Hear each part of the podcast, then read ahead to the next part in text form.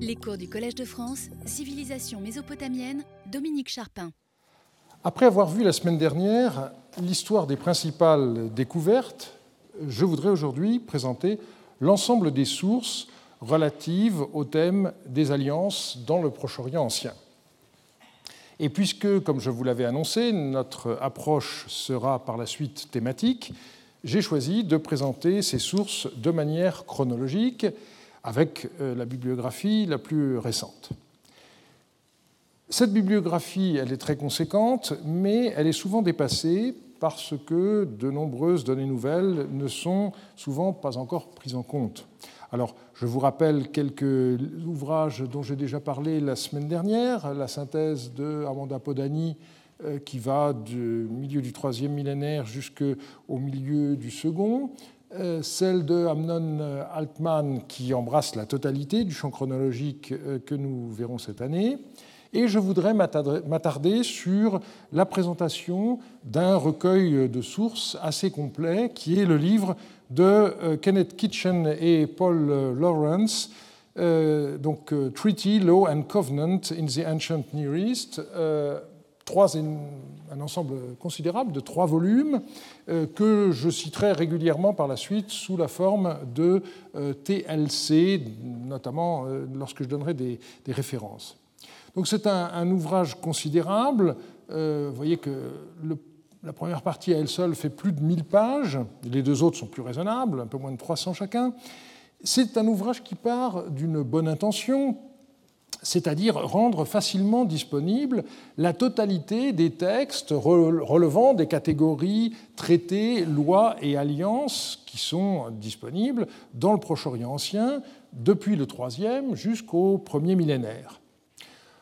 Il faut ajouter par ailleurs que c'est l'ouvrage d'une vie, puisque Kenneth Kitchen a publié ce livre à l'âge de 80 ans, après euh, plus d'un demi-siècle de travaux, et il s'est adjoint à la fin un jeune bibliste assyriologue, Paul euh, Lawrence, pour l'aider à, terminer. Le premier volume, donc, qui est nettement le plus gros, donne l'édition et la traduction de plus d'une centaine de textes qui relèvent donc des trois catégories euh, d'une part, loi d'autre part et alliance pour finir.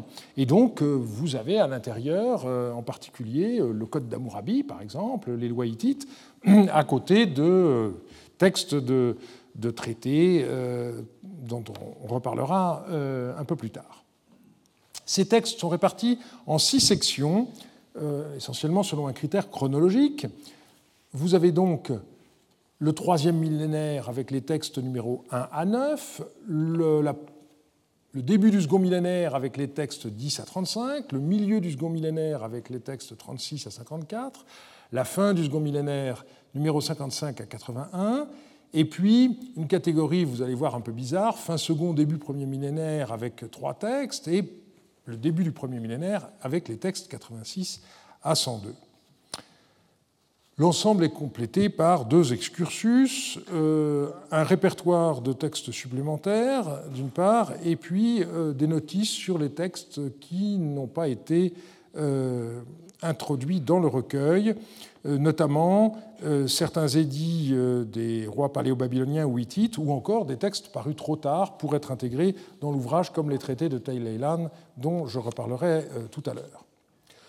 Le tome 2 contient des notes aux textes édités dans le tome 1, et puis des index, euh, des cartes, et euh, ce que les auteurs ont appelé des chromogrammes, c'est-à-dire une représentation colorée de la structure des textes pour essayer de voir euh, comment les différents types d'éléments se succèdent dans un texte, avec la duration, les clauses, les malédictions, les bénédictions, etc. etc. Et puis vous avez un troisième volume qui s'appelle euh, Overall Historical Survey, mais qui euh, ne correspond absolument pas à une synthèse historique comme les auteurs euh, croient en donner. Et il faut bien avouer que c'est la partie la plus décevante du, du travail parce qu'on a surtout une paraphrase des documents pris à la suite les uns des autres et pas du tout la vue d'ensemble qu'on aurait pu espérer. Alors je voudrais euh, faire quelques remarques à cet ouvrage, puisqu'il euh, est devenu quelque chose d'incontournable lorsque on s'intéresse à la question des, alliances.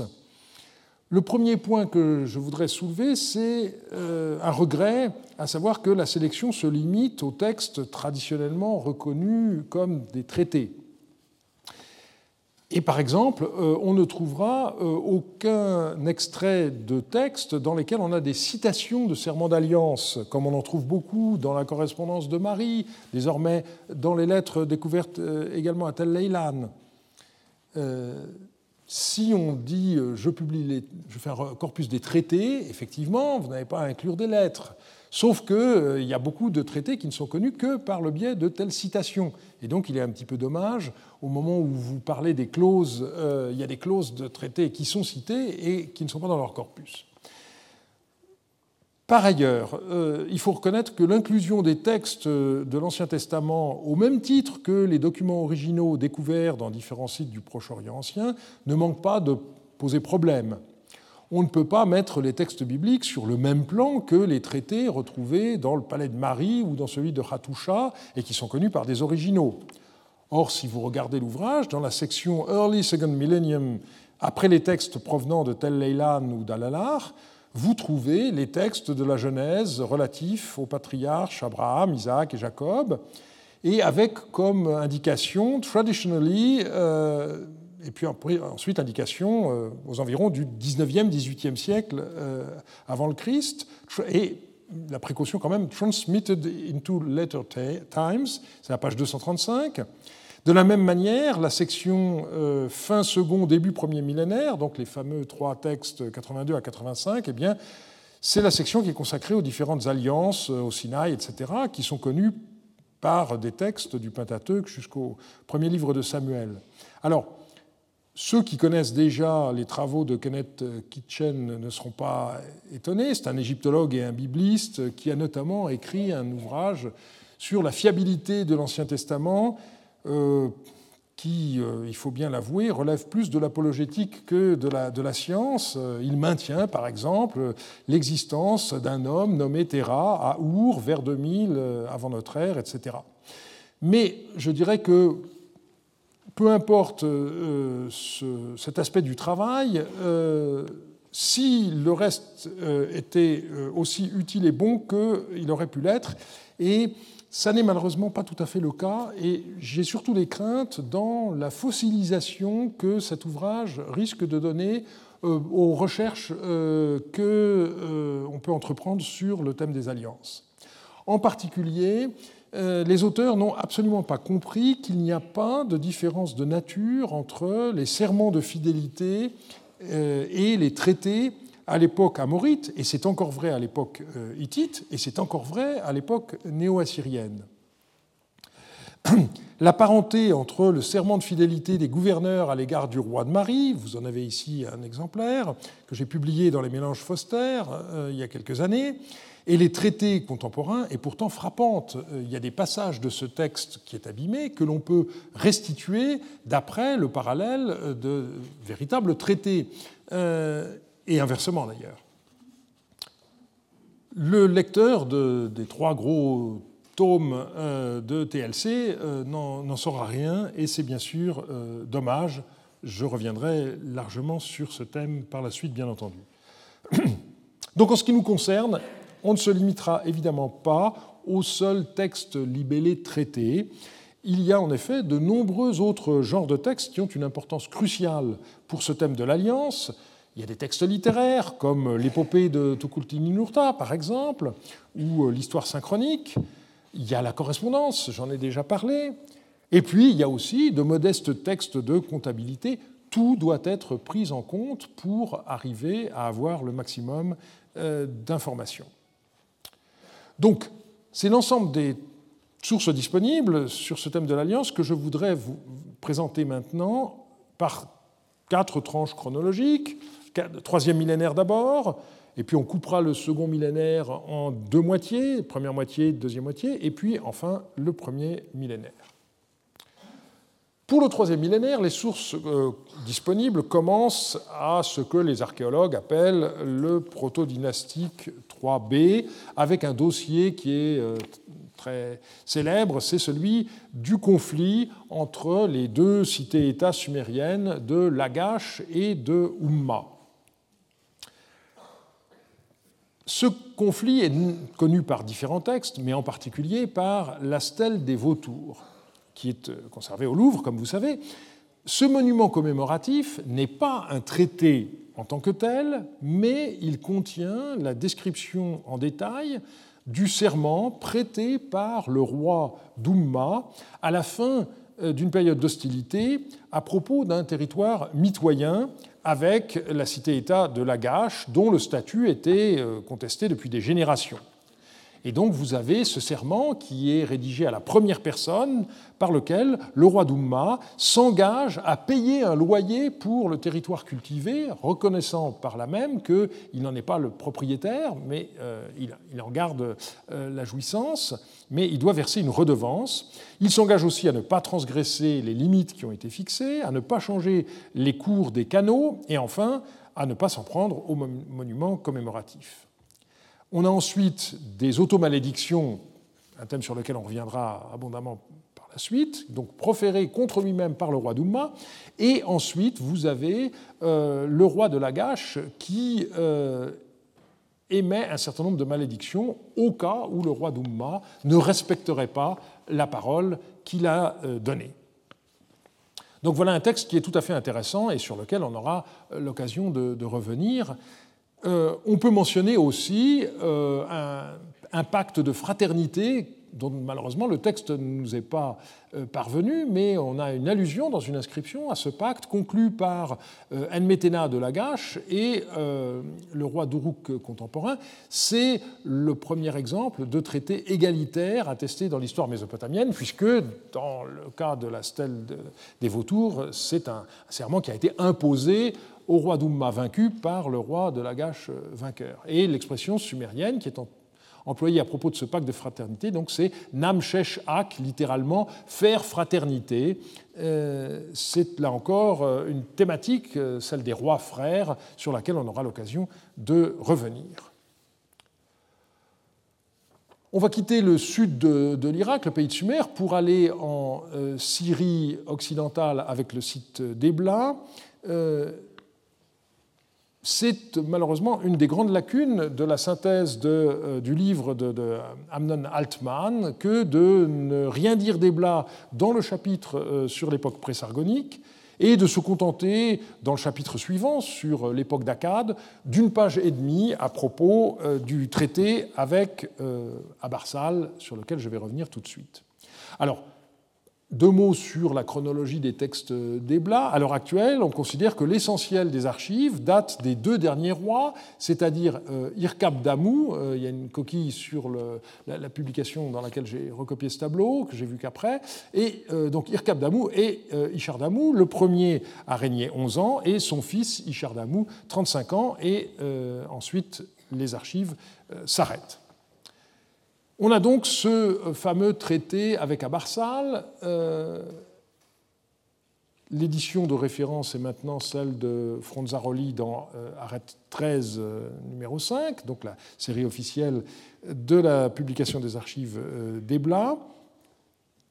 Et c'est un texte qui a donné lieu à une énorme bibliographie euh, le premier épigraphiste euh, de la mission d'Ebla, euh, Giovanni Pettinato, avait en effet d'abord cru y reconnaître le nom d'un roi assyrien, et la séquence des signes A, bar, et ensuite il y avait un dernier signe qui n'était pas très très clair, il avait proposé de le lire A, Shur, Y, non pas X mais Y, pour rajouter une valeur supplémentaire au syllabaire connu jusqu'alors. Et donc, euh, il pensait que euh, les rois des Blas avaient euh, passé un traité avec les rois d'Achour. Ça a donné lieu évidemment à beaucoup de discussions. Est-ce que le royaume des Blas aurait pu s'étendre jusqu'aux rives du Tigre? Ça fait quand même bien loin. Et donc, vous avez eu successivement Solberger en 1980, Lambert en 1987, Kinast en 1988 et Edzard en 1992, qui se sont attelés à la compréhension de ce texte extrêmement difficile. Et pour finir, donc, vous avez eu l'édition définitive, si tant est quelque chose puisse être définitif à propos des Blas, par Fronzaroli dans Arrêt 13 en 2003. Alors, voilà la, tablette, qui vous voyez, on a affaire à un texte de taille considérable. Et euh, vous avez euh, dans le catalogue de l'exposition euh, Syrie, Mémoire et Civilisation, qui a déjà eu lieu il y a bien longtemps à l'Institut du monde arabe, Alfonso Archi qui avait déjà indiqué Ceci est dans l'absolu le premier traité politique dans l'histoire de l'humanité dont le texte nous soit parvenu et qui présente de manière extraordinaire une formulation d'une complexité comparable seulement au traité de l'époque hittite, plus récent d'un millénaire. Euh, la phrase s'explique euh, surtout par le fait que euh, Arki était, est également hittitologue, d'une part, et aussi par le fait que les grands traités d'époque paléo-babylonienne en 1993 n'avaient pas encore été publiés, ou venaient de l'être, mais n'étaient pas encore disponibles au moment où le catalogue a été rédigé. Quels sont les protagonistes de ce traité? Alors, ils ne sont pas nommés, euh, Franzaroli pense que le roi d'Ebla était Igrish Ralab, c'est-à-dire le roi qui a précédé les deux derniers rois connus, et donc le texte pourrait dater des environs de 2350. Donc c'est en effet un texte euh, ancien. Son protagoniste, c'est le roi d'une ville qu'on lit généralement à Barsal. Il y a un problème pour la lecture du dernier signe, je vous l'ai dit. Certains préfèrent lire à Barca plutôt qu'à Barsal. Peu importe euh, ici. Ce qu'on voit, c'est que euh, ce traité met fin à une euh, série d'hostilités euh, et que Abarsal donc a décliné à, ce moment-là. Et le, traité réserve à Ebla en particulier le commerce sur le fleuve et donc, euh, on suppose que ce fleuve, qui n'est malheureusement pas nommé, euh, c'est l'Euphrate, et donc il faudrait chercher à localiser à Barsal au-delà de l'Euphrate. Donc ça, c'était l'indication euh, récente de Alfonso Archi dans les actes d'un colloque qui avait eu lieu à Damas en 2010 à l'occasion des, 75 ans de la fouille de Marie. Et donc, euh, il propose qu'il euh, s'agisse de tel Cruera qui répond à l'exigence d'un site particulièrement important et qui déclina au cours du XXIVe siècle. Donc, vous avez Ebla euh, en Syrie occidentale, vous avez à peu près à mi-chemin l'Euphrate et vous avez Tel Cruera, donc, qui est situé entre les cours supérieures du Balir et du Rabour. C'est possible, ça n'est pas sûr, euh, mais je dirais que euh, cette question n'est pas euh, essentielle pour nous, la localisation d'Abarsal. Ce qui est intéressant, bien sûr, c'est le contenu de ce traité. Ce traité est unique par sa taille, mais il en existe d'autres. On a par exemple un traité entre Ebla et Martou, Arrêt 1320, ou un traité entre Ebla et Doulou ou Goublou, j'ai déjà fait allusion au, problème de la, lecture. Si on retient la lecture Goublou, il s'agirait de la ville de Byblos, qui était la proposition de Pettinato rejetée par Archi, mais qui est à nouveau retenue maintenant par Maria Giovanna Biga. Et on voit dans cette petite tablette, arrêt 1321, l'énumération des offrandes qui sont dues par les gens de Goublou à Ebla à l'occasion de la conclusion d'un pacte d'alliance. On a aussi une correspondance diplomatique, notamment euh, une, lettre euh, d'un roi de Manouat au roi de Marie, euh, et puis on a des textes administratifs, ce sont les plus nombreux pour Ebla, et ils documentent les relations diplomatiques des souverains de ce royaume en enregistrant les cadeaux envoyés et reçus par les rois. On voit par exemple, euh, avec pas mal de détails, la façon dont le roi des Blas a donné euh, sa fille nommée Keshdout en mariage au fils du roi de Kish. On reviendra euh, dans une séance ultérieure sur la question des mariages diplomatiques. Et puis, on a aussi le dossier très nourri des relations entre Ebla et Marie, pendant longtemps, les rois d'Ebla ont été dépendants des rois de Marie, à qui ils versaient un tribut, et puis les choses ont changé et euh, Alfonso Archi et Maria Giovanna Biga ont pu euh, reconstituer une campagne militaire d'Ebla contre Marie qui a été victorieuse, et ceci de façon remarquable uniquement à partir de textes administratifs enregistrant des dépenses. Vous n'avez aucun récit, aucune chronique, aucune inscription commémorative, et en mettant bout à bout les informations des textes administratifs, eh bien, euh, ils sont arrivés à reconstituer cette euh, campagne. Donc je vous ai mis euh, quatre études, dont trois en français, qui sont récentes et qui permettent de compléter ce qu'on peut savoir sur la diplomatie des Blas d'après toutes ces archives.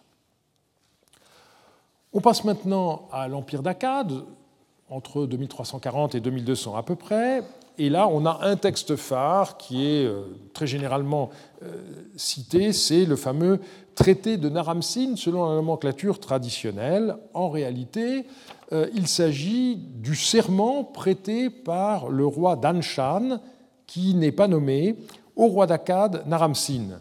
C'est un texte qui a été découvert sur le site de Suse en Iran et qui a été édité par le père Scheil dans MDP 11 en 1911. Alors le problème, c'est que euh, c'est un texte rédigé en paléo-élamite, qui est une langue que l'on connaît fort mal, et donc il y a eu euh, des tas d'éditions postérieures. Vous voyez en plus que comme il s'agit d'une grande tablette, euh, elle a malheureusement souffert et on a pas mal de lacunes.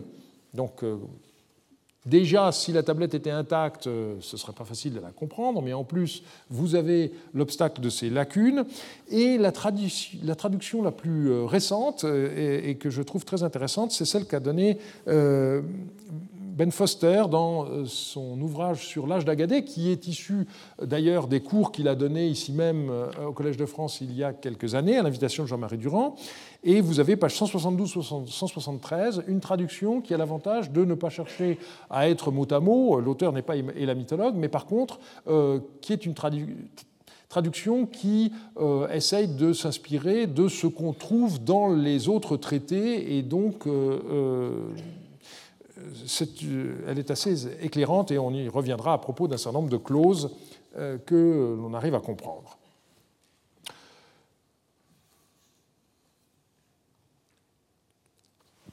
L'époque suivante, euh, l'époque néo-sumérienne, donc, euh, en gros le dernier siècle du troisième millénaire, c'est une époque paradoxale, puisque euh, on possède pour cette période des dizaines de milliers de tablettes, mais pour notre sujet, il faut bien reconnaître que les sources sont assez modiques. On n'a aucun traité qui ait été conservé, pas beaucoup d'inscriptions royales, mais les documents administratifs, là encore, permettent de euh, reconstituer un certain nombre de dossiers. Euh, il y a en particulier euh, la question des relations entre les rois d'Our et ceux de Marie, qui, curieusement, est une question qui est complètement absente, là encore, du livre de Amnon Altman, on y reviendra à propos des mariages diplomatiques, puisque on sait que la fille du roi de Marie, Apilkin, a été donnée en mariage au fils d'Urnamou, le fondateur de la troisième dynastie d'Our. Et ensuite, euh, euh, eh on voit qu'il y a des mariottes qui ont accompagné la princesse euh, à Our, et qui ont laissé des traces dans la documentation. un certain nombre d'études récentes dues à Tonia Charlard ou à Piotr Michalowski ont essayé euh, d'en savoir plus euh, sur cette euh, question. Et puis il y a le problème de la correspondance. On voit des lettres qui sont présentées comme écrites par les rois d'Our ou adressées à eux, qui ont été retrouvées et qui ont un contenu diplomatique important, en particulier ce qui concerne la fin de la dynastie et la lutte contre les Amorites qui envahissent euh, la Mésopotamie du Sud à l'époque. Tout le problème, c'est de savoir si ces lettres sont authentiques ou non, parce que nous n'en possédons aucun original. Tout ce que nous avons, ce sont des copies qui datent pour la plupart du XVIIIe siècle avant notre ère, donc elles sont très postérieures à la période considérée. Il y a des cas où le doute n'est pas permis, on a affaire à des pastiches, notamment les cas où on possède à la fois une lettre et sa réponse, euh, ce qui, du point de vue archivistique, est quelque chose d'assez peu probable. mais le, problème principal, c'est surtout de savoir comment, pour effectuer ces copies scolaires, les maîtres d'école de l'époque paléo-babylonienne auraient-ils auraient eu accès aux originaux de la chancellerie des rois d'Our. Et donc, on peut penser que, en réalité, même s'il y a un noyau historique euh, à l'intérieur d'un certain nombre de lettres, euh, une bonne partie de cette correspondance est euh, apocryphe et donc ne doit pas être utilisée par l'historien tel quel pour reconstituer ce qui s'est passé à la fin de, la, première, de la troisième dynastie d'Our. Par ailleurs, à cette époque, on a déjà des attestations de serments de fidélité. Euh, les références ont été données par Bertrand Lafont dans sa contribution aux actes du colloque Jurer et maudire, euh, qui est paru en 1997. Et euh, c'est un genre, on va le voir, qui a eu une très grande postérité. On passe aux quatre premiers siècles qui vont de la chute d'Our euh, vers 2000 avant notre ère jusqu'à la chute de la première dynastie de Babylone vers 1600. Et euh, j'indique au passage que je continue à utiliser la chronologie moyenne de façon conventionnelle tant qu'il n'y aura pas d'accord sur euh, une autre chronologie. Du point de vue linguistique, on a deux groupes de textes très inégaux. D'une part, les sources paléo-babyloniennes, avec de grandes variétés dans les écritures et les dialectes selon les époques et les lieux, et puis les sources paléo-assyriennes, qui sont beaucoup plus limitées géographiquement et chronologiquement. Pour les sources paléo-babyloniennes, c'est le nom de Marie euh, qui s'impose bien entendu lorsqu'il est question de la vie diplomatique, mais euh, l'intérêt de cette période, c'est précisément d'avoir aussi des sources qui proviennent de nombreux autres sites, euh, de dizaines d'autres sites contemporains, et donc ceci permet de mieux connaître l'arrière-plan de toutes les affaires qui sont évoquées. Alors, on a pour cette époque-là des inscriptions royales relativement euh, abondantes. Euh, et ce qui est intéressant, c'est que dans certains cas, on voit euh, une victoire commémorée par deux rois alliés, chacun s'attribuant, bien entendu, le rôle décisif dans la défaite qui a été infligée à l'ennemi. C'est le cas, par exemple, de la campagne contre Cabra, à l'est du Tigre, qui a été menée conjointement par le roi d'Eshnouna d'Adoucha, qui a commémoré sa victoire sur une stèle qui a été retrouvée il y a quelques années sur le site d'Eshnouna, d'une part, et d'autre part, euh, Samsiadou, qui euh, lui aussi a commémoré sa victoire sur une stèle dont malheureusement on n'a retrouvé qu'un fragment, qui est quelquefois désigné comme stèle de Mardine, mais en réalité on ne sait pas d'où elle vient, et qui est aujourd'hui conservée au musée du Louvre. Donc ça, c'est bien entendu quelque chose de tout à fait euh, intéressant. Et par ailleurs, on a aussi des lettres euh, qui proviennent de Marie et de Tel Shemshara qui documentent cette campagne. Donc on, peut vraiment euh, recouper les sources d'une façon qui est tout à fait intéressante. On a aussi ce qu'on appelle des noms d'années, c'est-à-dire les formules avec lesquelles les documents étaient datés. On ne datait pas avec en numérotant les années, année 1 de Zimrilim, année 2 de Zimrilim, mais euh, euh, on se servait d'un événement marquant de l'année antérieure. Et, donc, dans les noms d'années, vous avez la commémoration de campagnes militaires liées à des alliances, par exemple avec les Lames, année où Zimrilim est allé en renfort de l'Élam, c'est la neuvième année du règne de Zimrilim, ou encore année où Zimrilim est allé en renfort de Babylone, c'est la onzième année euh, du règne de, Zimrilim, et à chaque fois, l'expression qui est employée, Tillut Elamtim ou Tillut Babilim, euh, ça indique bien le statut d'allié qu'avaient euh, les rois de Marie, d'une part, et d'Elam dans un cas, de Babylone dans l'autre, d'autre part. Ce qu'il importe de noter, c'est qu'on a la commémoration de victoire, euh, mais euh, jusqu'à présent, et sauf erreur, on n'a jamais la commémoration de la conclusion d'une alliance en tant que telle, et seulement de façon exceptionnelle la commémoration de mariages euh, dynastiques qui sont, on le verra, consécutifs à la conclusion d'alliances. J'en ai relevé deux. un nom d'année du roi d'Issine, Idin Dagan, année où le roi Idin Dagan et puis là, vous avez une rupture de construction. Le roi d'Anshan a épousé sa fille Matum Niatum, et c'est très intéressant de voir cette formulation parce que le scribe, manifestement, a été gêné. Normalement, un nom d'année commémore une activité du roi. Donc on devrait dire Dagan a donné sa fille en mariage au roi d'Anshan, sauf qu'en sumérien, euh, les choses ne sont pas formulées comme ça. C'est le mari qui prend euh, sa femme comme épouse. Et donc vous avez cette rupture de construction qui est tout à fait intéressante. Et puis vous avez par ailleurs un nom d'année du roi d'Eshtunat Silicine euh, qui n'est connu que par une formule abrégée. Donc on vous dit Ané Silicine, la fille de Hammurabi. Et donc il faut comprendre bien sûr que le scribe a omis sur la, tablette qui nous a transmis ce nom d'année le verbe en acadien, comme en sumérien d'ailleurs, le verbe se trouve à la fin, et donc on a raccourci, euh, le, verbe il a épousé, euh, a sauté. À côté de ces inscriptions royales, on a donc des traités. De façon qui peut paraître aujourd'hui un peu étonnante, pendant longtemps, on a cru qu'il n'y avait pas de traités euh, pour l'époque paléo-babylonienne qui aient été mis par écrit. Par exemple, Koroshek, qui était très grand connaisseur des traités hittites, euh, j'en ai parlé euh, la semaine dernière, dans sa synthèse sur les relations internationales d'après les lettres de Marie de 1967, c'était les actes d'une rencontre qui s'était passée à Liège deux ans plus tôt, euh, écrivait ceci, dans plusieurs lettres de Marie, on fait mention de la conclusion d'un traité, tandis qu'aucun texte de traité nous a été transmis, donc ça, ça pourrait être le hasard des découvertes, il ajoute c'est seulement la clause de l'aide mutuelle provenant d'une lettre non conservée de Rimsin à Hammurabi, sous-entendu que l'on connaît, et il ajoute nulle part on ne prétend qu'un texte de traité aurait été fixé par écrit. Euh, malheureusement, c'est quelque chose qui n'est pas exact, mais qui a été souvent répété par la suite. Euh, il y a des documents qui sont décrits comme des tablettes de serment par le dieu, et Oppenheim avait vu dès 1952 qu'il s'agissait bien euh, de tablettes de ce que nous nous appelons des traités.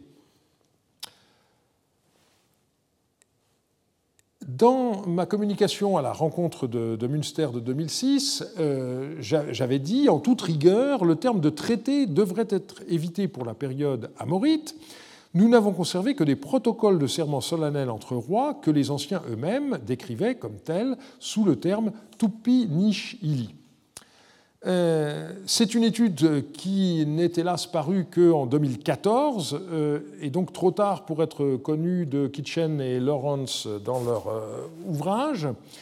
Et c'est dommage parce que du coup, justement, la, façon qu'ils ont eue de, de manière rigide de comprendre les traités aurait peut-être pu être assouplie.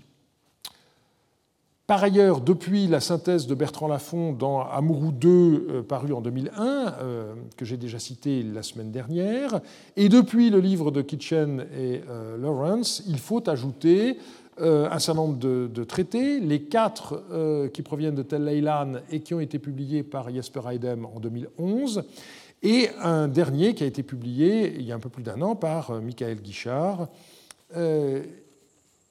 qui provient d'une collection américaine, et donc euh, le corpus désormais se présente de la manière suivante.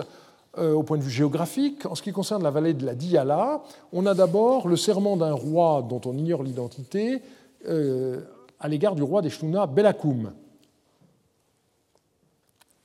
C'est une tablette qui a été signalée par Jacobsen dès 1940 et il l'a présentée comme un serment d'allégeance à Belakoum.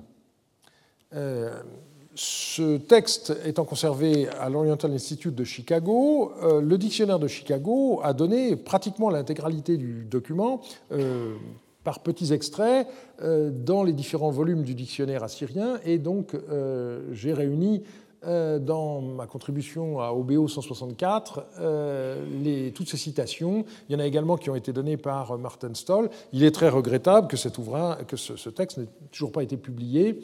Euh, mais ce qui est surtout dommage, évidemment, c'est que comme ce texte a été libellé par Jacobsen comme serment d'alliance, eh bien, les gens ne l'ont pas euh, considéré comme un traité, alors qu'en réalité, il est exactement semblable euh, au traité que l'on connaît par ailleurs. Donc si on emploie le terme traité, il faut libeller ce texte comme un traité, ou alors il faut garder la dénomination de serment d'alliance, qui est plus juste, mais euh, inclure de la même façon dans le corpus ce texte. Toujours dans la région de la Diyala, donc à l'est du, du, Tigre, vous avez un pacte décrit comme Tsimdatum, un terme sur lequel on reviendra, entre le roi Sumunumrim de Shadlash et le roi Hamidushur de Nerebtum, euh, qui a été publié par Gringus il y a quelques années et euh, réédité depuis.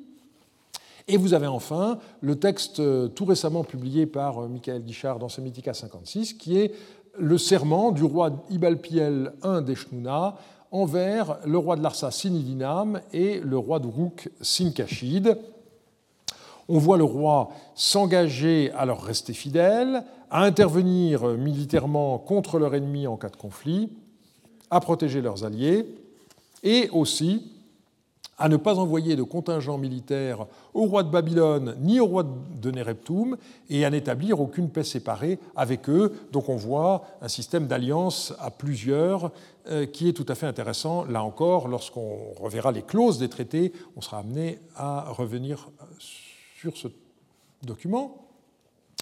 Vous avez aussi, de façon très fragmentaire, euh, le serment d'un roi non identifié à l'égard du, roi Ilumgamil d'Uruk, un texte qui a été retrouvé à Uruk euh, dans les années 60-61 dans le palais dit de Sinkashid, que Falkenstein euh, avait cru être une lettre, mais que Kraus a supposé être un traité et j'ai donné des arguments supplémentaires en ce sens. Ça ne fait maintenant plus aucun doute. Et il s'agissait d'une grande tablette, puisqu'elle avait deux colonnes par face, et malheureusement, il n'y a qu'un petit morceau euh, qui, est, euh, qui, nous est parvenu. Pour ce qui est de Marie, euh, on a donc cinq traités, toujours entre guillemets. Le premier a été publié par Jean-Marie Durand dans les Mélanges Stèves. C'est un serment que Amourabi de Babylone a prêté euh, au roi Zimrilim de Marie, euh, serment donc de ne pas conclure d'alliance séparée avec le roi élamite euh, Tsiwapalahurpak. Et euh, ce texte a été évidemment très important puisqu'il a ouvert la série euh, de publications des traités de Marie qui jusqu'alors étaient inconnus. Euh, cinq ans plus tard, j'ai publié l'engagement de Zimrilim à l'égard du roi d'Eshnouna, Ibalpiel II, et cette fois c'est une grande tablette, là encore à deux colonnes par face, et malheureusement, là encore, comme souvent les grandes tablettes, euh, on n'en a retrouvé qu'un morceau. J'ai cherché désespérément euh, ce qui pourrait euh, compléter ce gros morceau, mais je n'ai pas trouvé. Dans le même volume des mélanges Garelli, Francis Johannes a publié le serment du roi Atamrum d'Andarig à l'égard de Zimrilim de Marie, et puis un tout petit fragment qui appartenait donc au serment d'un roi de Kourda, là encore à Zimrilim, et je signale l'existence d'un inédit que pour l'instant on n'a encore jamais cité, euh, qui, d'après le contexte, est manifestement euh, le serment de Samia, qui, occupait, qui était roi à Shubat-Enlil, euh, à Ibalpiel II d'Eshnouna, au moment de la guerre entre Eshnouna et Marie dans la région. Là encore, un petit fragment d'un grand texte, mais qui montre qu'il en a existé plus que ce qu'on a pu croire. Comme je vous l'ai déjà indiqué, il ne faut pas oublier qu'il euh, y a aussi les serments de fidélité. Euh, le premier avait été publié par Jean-Marie Durand en 1988, euh, ce qu'il a appelé le protocole des devins, donc l'engagement des devins de travailler pour le compte du roi de Marie. un autre texte qu'il a appelé le protocole des subordonnés, un troisième le protocole de Karana, un quatrième le protocole des Bédouins, euh, tout cela, donc, c'était dans une contribution très importante de Jean-Marie Durand euh, des mélanges euh, offerts à Paul Garelli en 1991. Et puis, en 2010, j'ai publié le protocole de serment d'un responsable administratif important, sans doute un, un gouverneur, dans les mélanges Foster. Et donc, comme je vous l'ai dit, on ne peut pas, du point de vue formel, distinguer ces textes euh, des précédents. On a euh, à chaque fois la même répartition tripartite avec l'adjuration pour commencer, les clauses plus ou moins développées dans un deuxième temps, et pour terminer, euh, des malédictions, des automalédictions. donc, ce qui, diffère, c'est euh, l'identité de la personne qui jure. Tantôt il s'agit d'un roi qui jure à un autre roi, tantôt il s'agit de subordonnés, mais du point de vue euh, à la fois euh, de, la, forme du texte et du point de vue de la nature religieuse de l'engagement, ces textes sont rigoureusement identiques. Ces serments de fidélité ne doivent pas être confondus avec les serments purgatoires qui sont aussi prêtés dans quelques cas, comme le serment des intendants. Ce sont des textes euh, qui sont de nature rétrospective, dans lesquels les gens jurent de ne pas avoir mal agi, tandis que les serments de fidélité sont au contraire des textes prospectifs, dans lesquels les gens s'engagent à rester fidèles au, roi. Il faut bien euh, séparer les deux catégories de documents.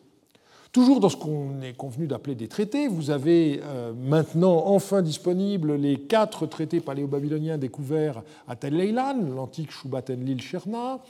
Euh, et ce qui est intéressant, c'est qu'on voit que les textes LT1, LT2 et LT4 euh, sont des serments qui sont jurés au roi d'Apoum, mais le texte numéro 3, lui, est un serment qui est juré par euh, le roi du pays d'Apoum. Donc là, euh, on a quelque chose qui est euh, intéressant du point de vue de la nature symétrique ou pas de ces documents. On y reviendra dans deux semaines. Je vous l'avais dit, on a également un très grand nombre de, lettres. Hein, retrouvé à Marie, à Shemshara, à Leilan. Et je vous rappelle que euh, sur le site euh, Archibab, vous avez un catalogue complet de tous ces documents et désormais la quasi-totalité des lettres de Marie qui sont accessibles en transcription, euh, eh bien, vous avez là-dedans plusieurs dizaines de lettres qui nous renseignent sur les négociations préliminaires, sur les cérémonies de conclusion des alliances, sur les échanges de présents, les mariages diplomatiques, etc. Et donc, en dehors des traités et des autres serments de fidélité, euh, toute cette documentation devra bien entendu être exploitée dans les semaines qui viennent pour compléter notre information. Je passe aux sources paléo-assyriennes. Euh, on a là une situation tout à fait particulière puisque l'essentiel des textes ne provient pas, comme on pourrait le croire, de la ville d'Achour, où les couches euh, du début du deuxième millénaire n'ont été atteintes que de manière très ponctuelle, étant donné euh, l'histoire postérieure de la ville, mais l'essentiel a été trouvé sur le site de Kultepe, l'antique Kanesh, proche de Kayseri, au cœur de la Turquie actuelle. Cette ville était le siège du plus important établissement commercial établi par les marchands assyriens en Anatolie au début du deuxième millénaire.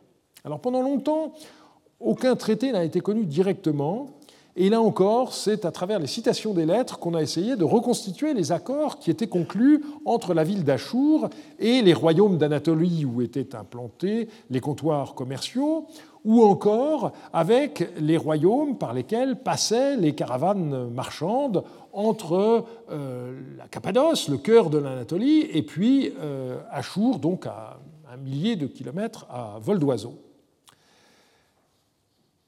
Et les traités eux-mêmes n'ont en fait été publiés que euh, récemment. Vous en avez un qui a été conclu entre les Assyriens et le grand roi de Kanesh, qui malheureusement n'est pas nommé, qui a été trouvé en 2000 dans une maison, qui a été publié par Gunbate dans les mélanges Larsen. Un traité entre les Assyriens et les notables de Chahum. Chahum se trouve euh, à peu près à l'endroit où on franchit l'Euphrate, donc euh, en gros un peu plus de, aux deux tiers de la route entre, qui va d'Achour jusqu'à Kanesh. Euh, et puis vous avez un texte euh, avec un, serment euh, d'un roi dont le nom et la capitale ont disparu. Donc ça c'est toujours la même histoire. On a des textes qui sont cassés. Et pour finir, vous avez le cinquième traité découvert à Tel Leilan. Contrairement aux quatre premiers que j'ai mentionnés, il n'est pas écrit en écriture et en langue paléo-babylonienne, mais en écriture et en langue paléo-assyrienne, parce que c'est le serment que le roi du pays d'Apoum, Tilabnou, donc le roi local, doit prêter à la ville d'Achour. Là encore, on aura une séance consacrée aux clauses commerciales des, traités et tous ces documents seront examinés en détail. Il me faut passer maintenant à la deuxième euh, moitié du deuxième millénaire. Vous avez euh, une courte synthèse relativement récente qui a été euh, publiée par Gary Beckman. Je commencerai donc par rappeler que pour l'époque dite la Marna, la partie la plus ancienne de cette phase, on a essentiellement donc des lettres euh, et euh, le problème, c'est que ces tablettes retrouvées en Égypte euh, sont pour l'essentiel la correspondance passive des pharaons Aménophis III et surtout Aménophis IV, euh, qui sont contemporains des rois hittites Toutralia III et Suppiluliuma Ier. Et donc le problème qui se pose, bien sûr, c'est l'origine géographique de ces lettres. Knudson, en son temps, avait fait un travail remarquable pour arriver à situer les différents correspondants, expéditeurs de ces lettres. Et puis la science et la technique moderne s'y sont mêlées et euh, vous avez eu des essais d'analyse d'argile qui ont été effectués euh, dans les laboratoires de l'Institut d'archéologie de l'Université de Tel Aviv. Et donc cet ouvrage, euh, édité par Goren, Finkelstein et Naaman, a essayé d'affiner la question de la provenance des lettres d'El-Amarna par des analyses physico-chimiques de l'argile de différentes tablettes où des micro-prélèvements ont pu être effectués. La répartition de ces lettres, c'est, je vous l'avais déjà indiqué, euh, quelque chose de très inégal, puisqu'on a moins d'une cinquantaine de lettres émanant des grands rois de l'époque. Le roi de Babylone, qui a écrit 14 lettres, le roi d'Assyrie, deux seulement, euh, les rois mitaniens, euh, un peu plus d'une dizaine, deux lettres écrites par le roi d'Arzava, demi-douzaine par le roi d'Alachia, et puis vous avez quatre lettres euh, du roi euh, hittite. Le reste, ce sont des missives expédiées par les vassaux de l'Égypte euh, installés en Syrie-Palestine. Et le plus célèbre, donc, c'est Ribadi de Byblos, qui à lui seul a écrit plus de 70 lettres et manifestement au grand ennui du pharaon qui ne voulait pas être dérangé par euh, les récriminations. Et régulièrement, Ribadi se plaint qu'on ne lui répond pas, mais le pharaon ne répond pas au courrier qu'il reçoit. Il écrit pour demander des choses, mais euh, il n'a pas à répondre. Ce qu'il faut remarquer, c'est que à El Amarna, donc, on n'a retrouvé aucun traité. Les traités, je l'ai déjà indiqué, on les a retrouvés en bonne partie à Hattusha ainsi que à Ougarit. Alors vous avez un ouvrage qui est très utile, euh, publié par Gary Beckman, euh, Diplomatic Texts, euh, qui date déjà de 1996, mais qui vous donne donc la traduction anglaise d'un choix de traités, mais aussi d'édits, de lettres, etc., qui sont très importants. Récemment, Eva Devecki a écrit un article très intéressant dans euh, un numéro de la, revue euh, ZAR euh, où d'autres articles très importants sont parus que j'aurai l'occasion de, mentionner et d'utiliser, posant la question de la définition ou la redéfinition du corpus des traités hittites. elle s'est aperçue en effet que selon les auteurs, le nombre de traités différait Selon Beckmann, on en possédait 34. Selon Gerfried Müller, 47. En réalité, tout ça vient du fait que euh, les gens n'ont pas défini précisément la différence entre traité, édit, verdict, instruction, serment. Elle s'amuse même dans son étude à euh, relever euh, un de ses collègues italiens qui, dans le même article, utilise deux désignations différentes pour le même texte. Et donc, euh, la, question, c'est euh, de savoir comment est-ce qu'on peut euh, définir les choses. Et donc, pour elle, il y a d'abord les textes qu'elle appelle obligation et serment, en suivant la nomenclature des textes hittites ou acadiens.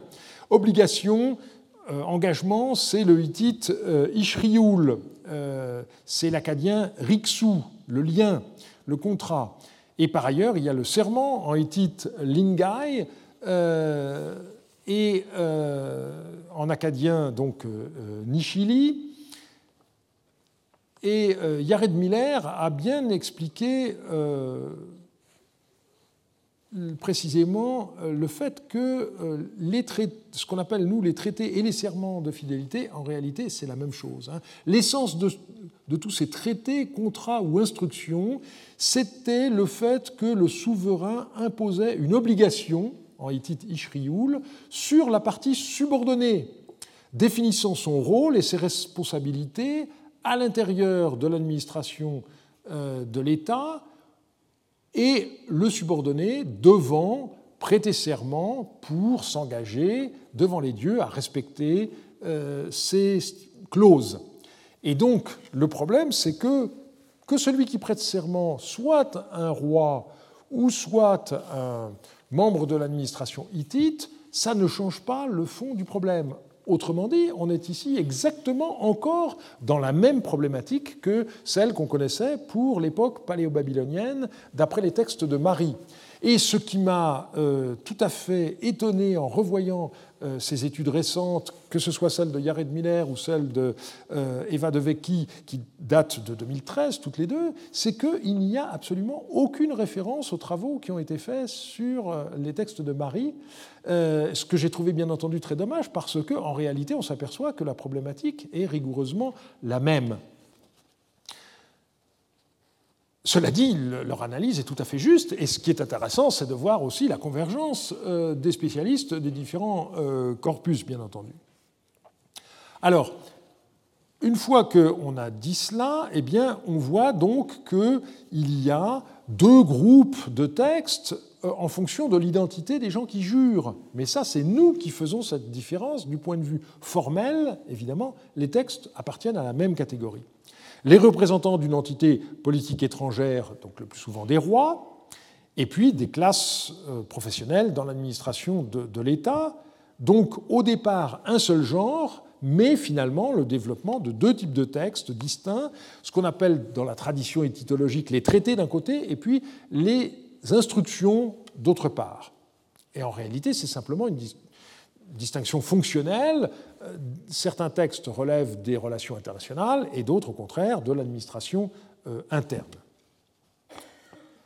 Et donc, euh, Eva de Vecchi propose finalement comme définition du traité, n'est-ce pas, quelque chose qui définit et régule les relations entre le royaume hittite et une entité politique située à l'extérieur des frontières du cœur du pays hittite.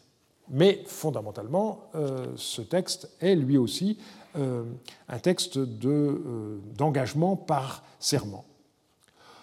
Il faut bien distinguer ces textes des édits. Dans les édits, il n'y a pas de serment, et les édits sont des textes qui sont émis par les rois hittites lorsque la situation l'exigeait pour régler des problèmes ad hoc, mais sans modifier les relations qui avaient été créées antérieurement par les serments. Et donc c'est sur la base de ces définitions que Eva de Vecchi a décidé d'inclure ou d'exclure certains textes litigieux de son corpus. Alors euh, dans son article de ZAR 19, elle donne euh, les euh, traités par regroupement géographique. Et donc on voit qu'il y en a toute une série qui concerne l'Anatolie et toute une série au contraire qui concerne la Syrie, l'Égypte et même Chypre, la Chia. Et dans son ouvrage euh, où elle donne une traduction italienne de ces traités, là, euh, les textes sont présentés euh, donc de manière chronologique du plus ancien au plus récent.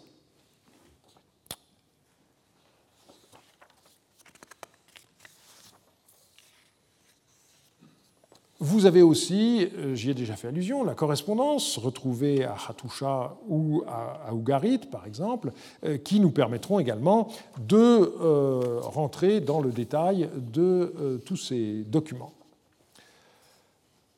Il est grand temps de passer au premier millénaire.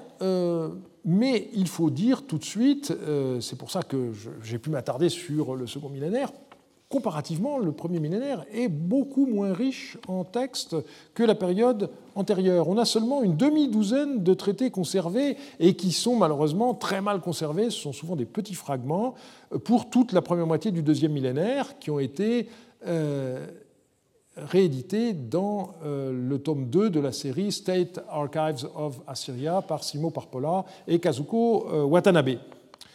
Donc un traité entre le roi babylonien Marduk Zakir-Shumi et le roi assyrien Shamshi-Adad V. On a les stèles de Sphirée en araméen qui ne sont pas dans SA2.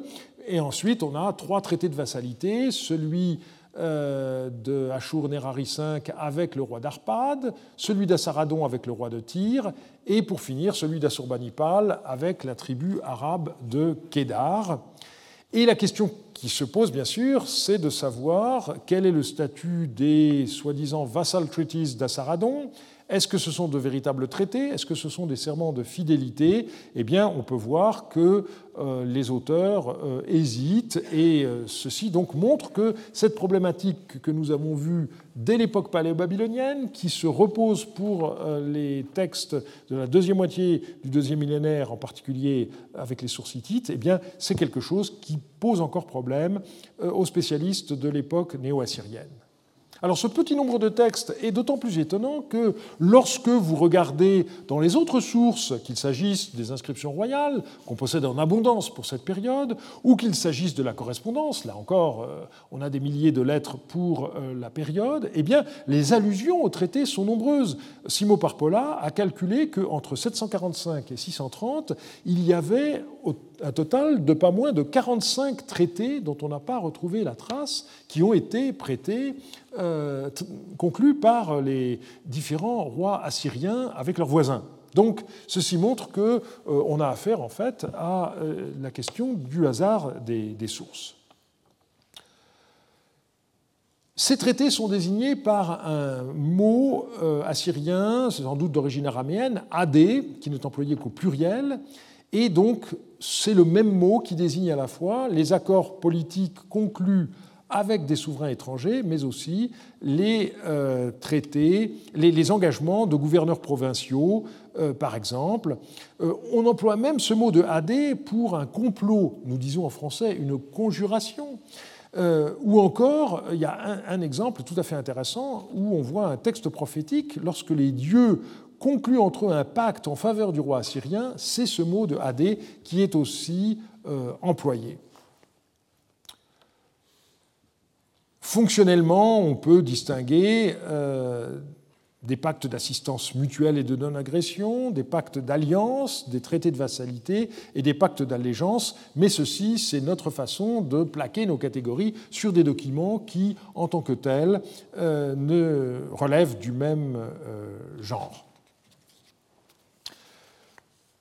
Comme je l'ai déjà indiqué la semaine dernière, donc je voudrais, euh, dans la suite de mon cours, euh, abandonner la perspective amarna-centrée qui domine dans l'étude euh, des relations diplomatiques du Proche-Orient ancien.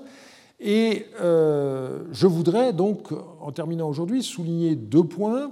Je l'ai déjà dit, le premier, c'est ne pas croire qu'un corpus des traités suffit.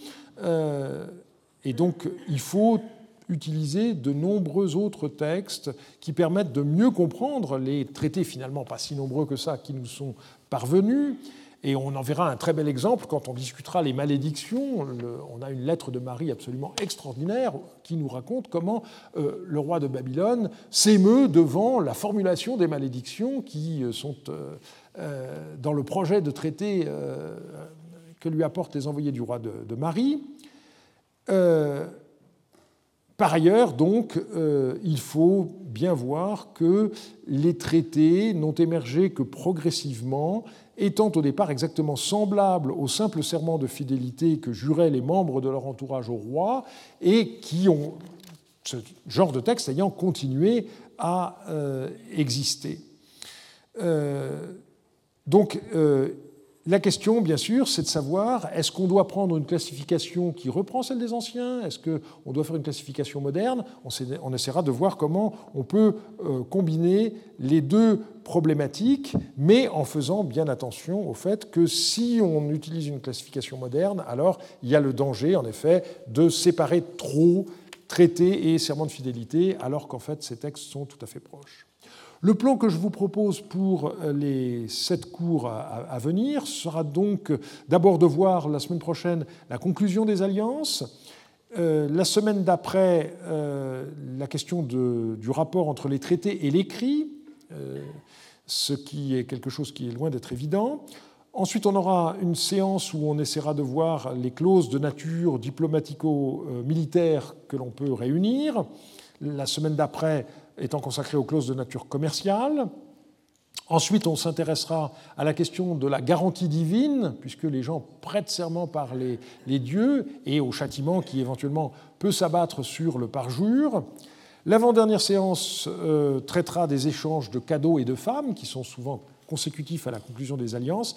Et puis la dernière séance sera consacrée au rapport entre ce qu'on trouve dans les documents, euh, qu'ils soient mésopotamiens, hittites ou autres, et la question des alliances dans la Bible, qui est un sujet qui a fait couler beaucoup d'encre et où on pourra essayer de faire euh, une mise au point. Je vous remercie et je vous Retrouvez tous les contenus du Collège de France sur www.colège-2-france.fr.